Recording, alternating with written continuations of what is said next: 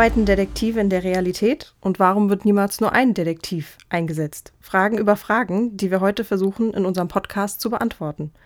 Mit mir ist heute im Studio die ZAD-geprüfte Privatermittlerin IHK Tamara Fenzel. Tamara ist mittlerweile seit über zwei Jahren in dem Beruf und war schon bundesweit und auch im Ausland viel im Einsatz. Hallo Tamara, schön, dass du heute hier bist. Hallo Shen, ich freue mich hier zu sein. Ja, wie du bereits sagtest, mein Name ist Tamara, ich bin 26 Jahre alt und jetzt mittlerweile bereits seit zweieinhalb Jahren tätig als Privatdetektivin. Dann bin ich mal gespannt, was du uns heute so erzählen hast. Wie startet denn generell dein Tag als Detektivin? Setzt du dich ins Auto und fährst einfach drauf los oder wie läuft das so ab? Nein, das Motto Augen zu und durch passt definitiv nicht zu dem Berufsfeld des Detektiven. Eine gute Vorbereitung ist das A und O. Zu Beginn erhalten wir eine sogenannte Einsatzanweisung. Auf diese Einsatzanweisung baut sich dann der gesamte Auftrag drauf auf. Beinhaltet sind alle vorhandenen Informationen und Daten zu der Zielperson bzw. zu dem Auftragsgegenstand. Welche Daten können das sein? Unter anderem zum Beispiel ein Foto der Zielperson, die Privatanschrift der Zielperson oder eher gesagt des Zielobjektes, ähm, markante Körpermerkmale bzw. eine Personenbeschreibung. Ist die Person Brillenträger? Trägt sie einen Bart? Trägt sie Piercings? Lange Haare, kurze Haare, korpulent, eher schlank etc. Dann natürlich auch das Auto, also Fahrzeug, Modell, das amtliche Kennzeichen und die Farbe. Ist die Person gegebenenfalls sogar ein Motorradfahrer oder Motorradfahrerin oder Fahrradfahrerin? Bewegt sie sich häufig mit den öffentlichen Verkehrsmitteln fort etc. Das sind alles Informationen, auf die sich der Auftrag dann drauf aufbaut. Weiterführend verschafft man sich schon mal bereits einen ersten Eindruck vor dem Auftragsbeginn.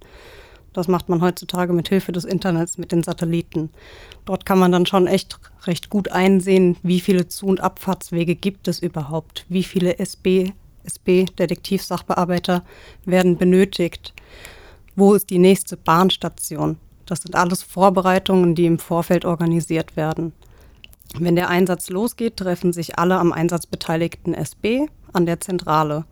Wir gehen davon aus, dass wir zu einem Auftrag fahren, mit zwei Einsatzfahrzeuge, welche durch drei Detektive besetzt sind. Eines der beiden Fahrzeuge ist doppelt besetzt, sprich Fahrer und Beifahrer. Zusätzlich führen wir einen verdeckten Observationsbus mit. Die Detektive beladen ihre Einsatzfahrzeuge und begeben sich dann in Kolonne bis hin zum Auftragsort. Vor Ort verschaffen sich die Detektive dann nochmal ein, erneut einen Eindruck über die tatsächlichen Gegebenheiten vor Ort.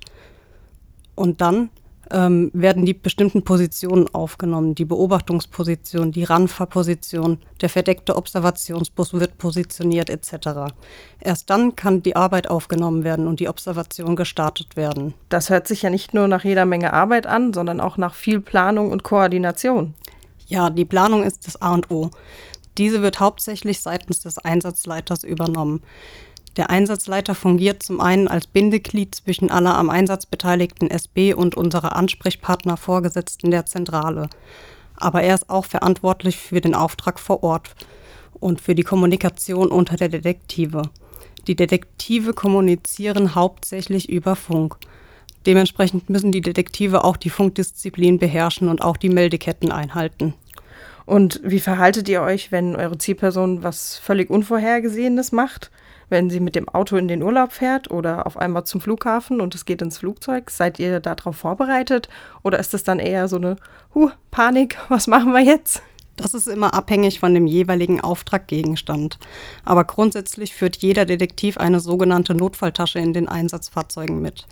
In dieser Notfalltasche führt man dann zum einen Bekleidung und Hygieneartikel des täglichen Bedarfs mit sich, genau für solch einen Fall, aber auch eine elegante Abendgarderobe, Sportbekleidung, Bademode etc.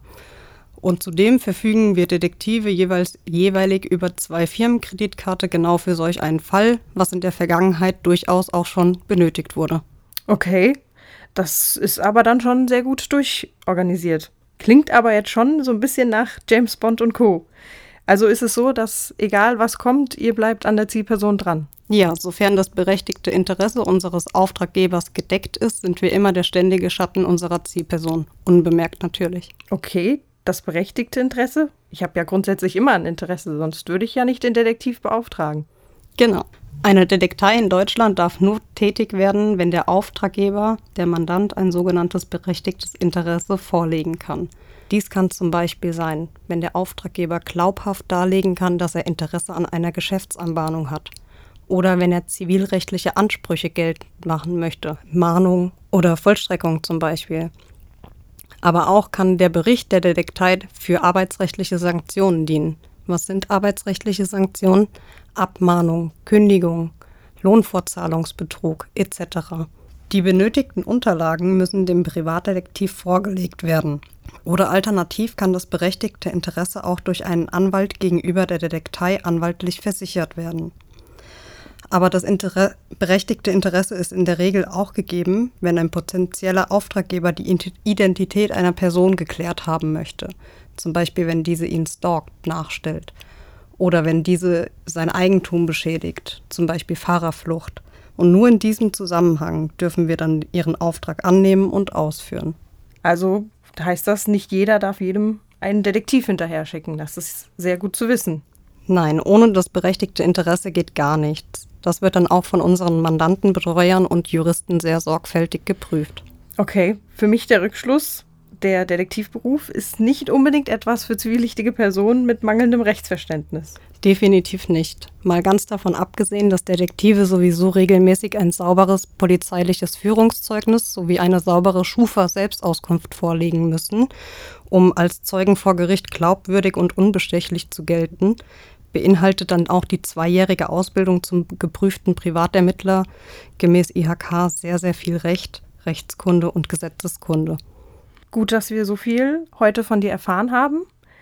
Das bringt euch hoffentlich weiter, wenn euch der Detektivberuf interessiert. Und ähm, ja, ich vielen lieben Dank, dass du dir die Zeit genommen hast, uns da heute einfach einen kleinen Einblick zu verschaffen und ähm, uns ein bisschen hast hinter die Kulissen blicken lassen.